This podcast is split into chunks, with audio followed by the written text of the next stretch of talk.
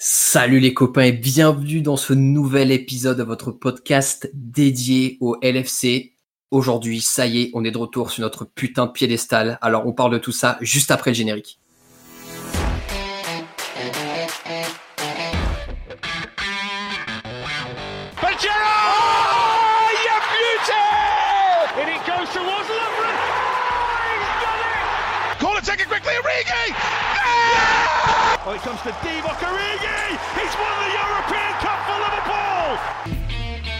Bonjour à toute la francophonie qui s'intéresse de près ou de loin au Liverpool Football Club et bienvenue dans ce nouvel épisode de Copain Liverpool FC, officiellement champion d'Angleterre suite à la défaite de Man City sur le terrain de Chelsea 2-1.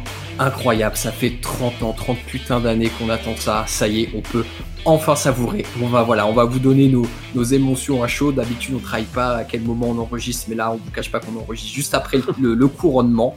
Je suis avec deux copains habituels ce soir. Le premier copain est une copine et c'est Audrey. Salut Audrey, comment ça va? Bah, ça va comme une championne d'Angleterre. Hein donc, donc plutôt pas mal, on présume. il y, a pire, franchement, il y a pire. Ça fait. En plus, là, actuellement, on peut dire qu'on est champion du monde d'Europe et d'Angleterre. Je suis pas sûr que tu puisses faire beaucoup mieux. C'est beau ça. Et, donc vous entendez la, voix du deuxième copain de ce soir. C'est Marvin qui a bien sûr réquisitionné la moitié des bières de Belgique pour, cette, euh, pour ce couronnement incroyable. Et je vous invite tous, je vous invite tous, venez, les frontières sont ouvertes maintenant, allez. donc voilà, comme, comme je le disais en introduction, ça y est, après 30 années de disette et des années de presque titres qui ont toutes été déchirantes, les plus, euh, toutes été plus déchirantes les unes que les autres, pardon, j'en perds mon latin. Le Liverpool Football Club est couronné champion d'Angleterre, la première ligue, le 19e titre. Audrey, ta réaction à chaud suite à ce couronnement? À chaud, c'est bizarre en vrai, hein, parce que tu es champion en ayant regardé une équipe qui n'est pas la tienne euh, perdre.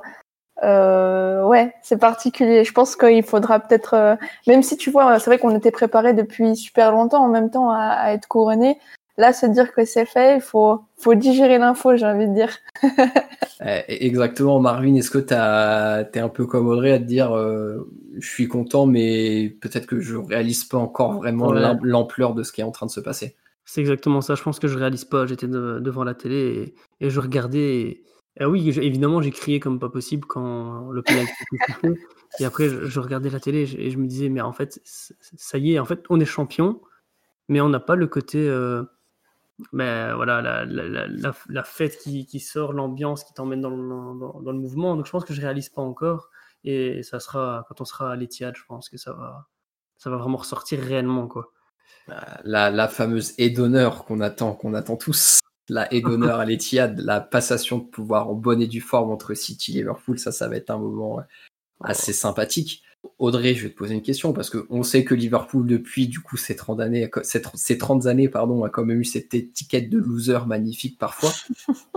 Là, pendant le match entre City et Chelsea, quand tu as vu les deux occasions de City, euh, de Chelsea sorties sur la ligne, est-ce que quand même tu t'es pas dit non, bon, faut arrêter là maintenant Non, parce qu'il y a quand même une, marge euh, d'avance qui fait que c'est confortable. Enfin, je veux dire, euh, même si c'était pas ce, même si c'était pas sur ce match que, Liverpool devenait champion, ça allait arriver tôt ou tard.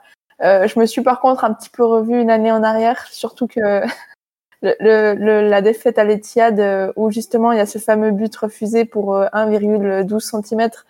Euh, j'étais au stade, donc je me suis revue avec ce connard de, de, Mancunien à côté de moi me crier You Scouts Bastard dès que Manchester a marqué deux fois. Donc je t'avoue que non, je vois, enfin, de toute façon ça, ça allait finir par, par, par arriver. Hein. Marvin, t'étais dans quel camp de supporters ce soir? Est-ce que t'étais de ceux qui voulaient peut-être une victoire un peu plus romantique sur le terrain de Manchester City à l'Etihad? Ou est-ce que t'étais plutôt comme moi et chaque cellule de ton corps voulait que ce soit ce soir parce que t'as beau avoir attendu des années, là, euh, ça y est, il y avait plus de patience? Pour moi, c'était ce soir et j'étais, j'étais hyper motivé pour ça. Je voulais vraiment que ça se passe ce soir et ça s'est passé ce soir. Donc euh, voilà, en plus, mais je frissonne rien qu'à l'idée d'avoir une haie d'honneur à l'Etihad. Quoi. C'est parfait, c'est vraiment parfait. Avec autant de supporters que d'habitude, c'est encore plus parfait. Bref, voir Pep applaudir euh, Clopo rentrer sur le terrain et tout, ça va être un, moment sympathique, ça, ça va être hyper cool. voir Sterling. Sterling. Alors, la, comment vous avez vécu la journée du coup? Parce que bon, on en a parlé un peu en, off entre nous et moi, clairement, dès le réveil de ce matin, euh, j'attendais qu'une chose, c'était le match de ce soir pour qu'on puisse être couronné. Toi, Audrey, comment t'as vécu ta journée?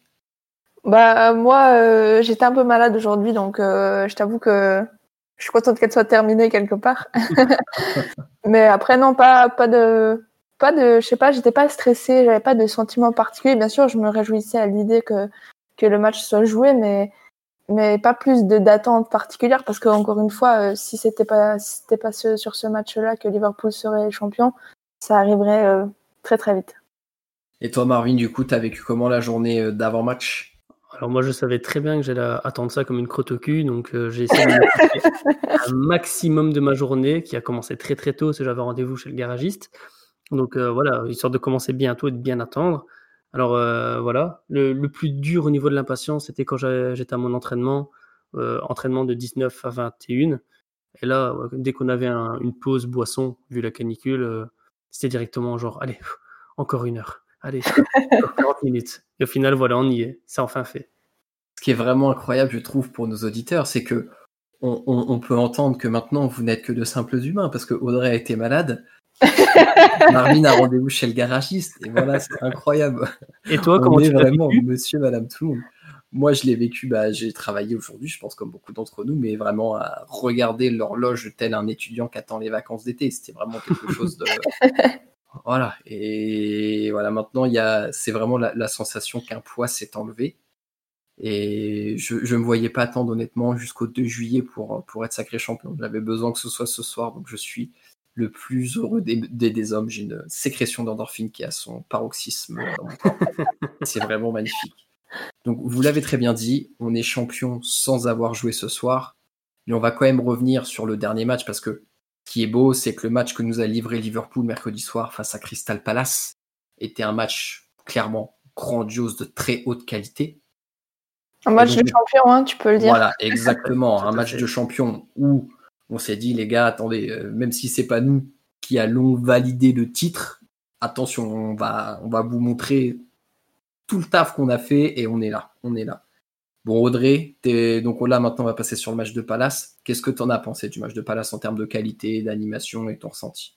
C'est tellement différent de, de, ce qui a été fait dimanche contre Everton que tu as du mal à te dire qu'en trois jours, on est passé d'une prestation moyenne dans son ensemble à une prestation 5 euh, étoiles comme, comme ça a été le cas contre Crystal.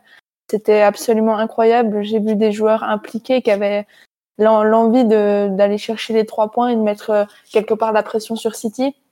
J'ai eu l'impression que, que Anfield était euh, à huit, enfin pas à huis clos, mais au contraire justement a été complet et que ça poussait de partout justement. Donc ouais, franchement c'était fabuleux. Et toi, Marvin, du coup, t'en as pensé quoi? Est-ce que tu as vu, et je pense que tu vas l'avoir vu, mais est-ce que tu as vu un vrai écart par rapport au match qu'il y a eu contre Everton? Ouais, clairement, clairement. Déjà, je trouve qu'au niveau des, intentions de jeu, c'était pas, pas une volonté de, enfin, d'être patient. Il y avait une, une incisivité dans, dans, les actions qui était, euh, je sais pas si ça se dit incisivité, hein, mais au pire on innove. Euh, voilà, c'était la volonté d'avoir des passes qui tranchaient. Et, enfin, il suffit de voir le, le but de Salah, le, la passe de, de Fabinho, aller oser. C'est ce genre de choses qui nous a réellement manqué durant le match contre Everton.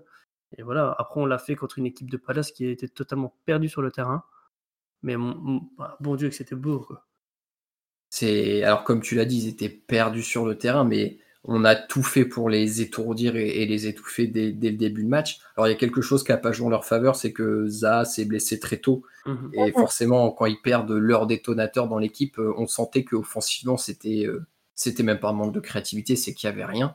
Ouais, le néant. Euh, voilà, il y a, d'ailleurs cette stat qui est sortie, alors qu'elle a été relayée un peu partout, mais qu'ils ont touché aucune balle dans notre surface de réparation. C'est la première fois que ça arrive depuis 2008 et que Opta euh, trace ces statistiques-là en première ligue. Donc ça montre quand même euh, une certaine maîtrise que le LFC a eu. moi, je voudrais qu'on s'attarde un petit peu sur un ou deux éléments qui sont assez différents par rapport au match d'Everton. Le premier élément, c'est la présence d'Andy Robertson.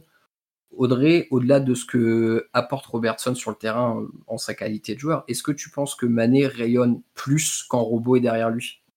Euh, Oui et non, parce que moi j'ai pas trouvé que Mané faisait un mauvais match contre euh, Everton. J'ai même trouvé que c'était le, joueur le plus dangereux dans, nos phases offensives. Après, c'est clair que tu sens que l'équipe empathie quand il manque un ou deux créateurs, parce que finalement, notre jeu, il est très très simple. À la place d'avoir un, numéro 10 ou un numéro 8 qui, qui te fait une plaque tournante au milieu de terrain, notre jeu il passe par nos côtés et tu sens plutôt plus que Mané qui, qui est en, souffrance quand Robertson n'est pas là. Je trouve que Ta, ça se ressent énormément qui, qui manque euh, son compère de, de l'autre côté, j'ai envie de dire. E-, exactement. Enfin, moi j'ai vraiment trouvé que alors Robo bien sûr euh, déjà offensivement sur ce flanc gauche a apporté beaucoup plus, comme on l'avait dit que Milner qui est sorti prématurément face à Everton et Gomez qui clairement en latéral déjà en latéral droit et pas hyper à l'aise, mais alors en latéral gauche c'est encore un peu plus compliqué. C'est pas son poste, c'est du dépannage, on lui en tient par rigueur. Mais je trouve que ça libère Mané dans une autre mesure et il repique un peu plus dans l'axe sur pas mal d'actions et ça amène des choses, euh, des choses assez intéressantes. Marvin, euh, on a aussi eu du coup Mo Salah qui a, débuté le match. Qu'est-ce que tu as pensé de l'apport de Salah par rapport euh, à son absence face à Everton? Ben, Moi, je trouve que la, enfin, on a vraiment vu la différence de sa présence. On va pas dire que Minamino a fait un mauvais match contre Everton, mais ici, Salah a vraiment fait un match XXL. Euh, il a été propre dans toutes ses interventions, il a été euh, une combativité hors pair, et sincèrement, c'est bête, mais il a toujours eu ce comportement-là.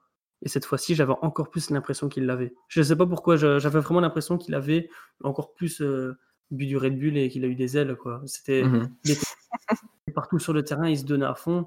Et euh, voilà, je pense que retrouver le trio euh, qui combine super bien côté droit avec Ta, Anderson et, euh, et Salah, ben, on a vu que plusieurs fois ça fait des étincelles. Il y avait des passes qui, qui arrivaient très facilement. C'était exceptionnel.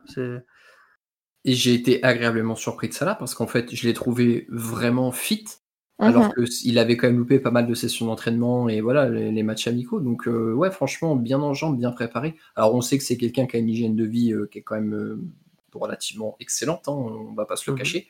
Sur euh, les quelques photos qu'on peut voir sur les réseaux sociaux, euh, les tablettes de chocolat sont plutôt volumineuses et généreuses. Hein. Euh, bravo mot pour ça. Hier soir, tous les joueurs, enfin pour le match de Palace, donc était hier soir, tous les joueurs ont été incroyables. Audrey, si tu devais sortir un top 3 des joueurs du LFC. Dans, quel ordre tu le veux dans ton top 3 Parce qu'il y en a un qui est pour moi qui a été incroyable encore une fois. Euh, je vais le garder pour la fin. On va, on, va garder... on va, garder... le meilleur pour la fin, tiens. Euh, non, je pense qu'on a, qu'on a bien parlé de, de Mané et de, et de Salah déjà. Euh, moi, j'aimerais souligner l'entrée de Neko Williams qui fait une entrée euh, magnifique. Euh, comme, on, comme on a l'habitude de, de l'avoir quand il a fait des entrées ou qu'il a pu jouer en coupe avec la première équipe. franchement, c'est très très prometteur pour, pour l'avenir. Donc euh, ça fait vraiment plaisir de voir des jeunes euh, qui sortent et qui ont quelque part la culture du club, euh, que, qui pourraient éventuellement réussir. Après, ça va être difficile parce que à voir s'il va accepter le, statut de doublure de, de Ta. Là, il est encore jeune, donc pour moi, ce serait une bêtise de, de se dire je veux pas être une doublure de Ta. Je pense qu'il peut apprendre énormément avec avec Ta. Mmh. Mais voilà, Neko Williams. Après, j'ai aussi trouvé Endo beaucoup plus en jambes et beaucoup plus disponible que sur son match euh, contre, euh, contre Everton. Euh, là, mhm. c'était vraiment le, le captain, le, leader qu'on attendait. Et voilà, j'ai beaucoup, beaucoup aimé le, rôle de Henderson sur le match contre Crystal. Et surtout, je, je, vais me répéter, mais forcément, un joueur comme Fabinho, je suis désolée, mais il a été juste phénoménal. J'ai pas de mots.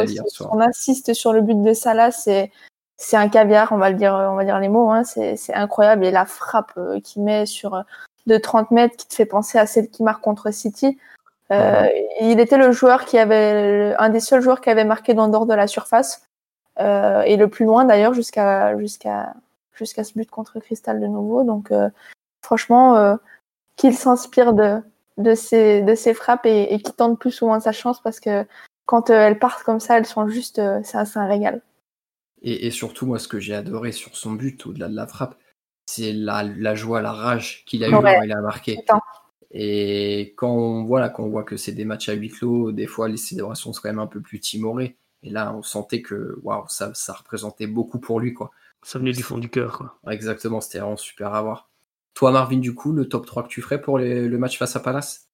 Alors, moi, euh, comme troisième joueur, je, je mettrais quand même Allison, parce qu'il a eu un ballon à jouer, il l'a bien joué. C'est du 100% à mes yeux, ça, ça se mérite. Un peu déçu, moi, parce qu'aucun arrêt dans le match Allison, du coup. donc, euh, pas top, mais quand même. Ça dépend du point de vue, voilà. euh, après, moi, j'ai un duo qui, en fait, est, au, est, dans le top, mais il y en a un qui a permis de faire beaucoup plus briller l'autre. C'est euh, Wijnaldum, qui pour moi fait un travail monstre, empêcher les relances. Au final, Palace n'a fait que balancer devant, parce qu'il a empêché toutes les relances courtes avec un super pressing. En, il était jouant avec Henderson qui faisait aussi un monstrueux travail par rapport à ça. Et au final, ça a permis à Joe Gomez de, de s'installer comme patron de la défense. Ouais. Je trouve que Van Dijk n'a rien eu à faire. Limite, il pouvait, Van Dijk, pouvait, à la fin, il se permettait d'aller devant.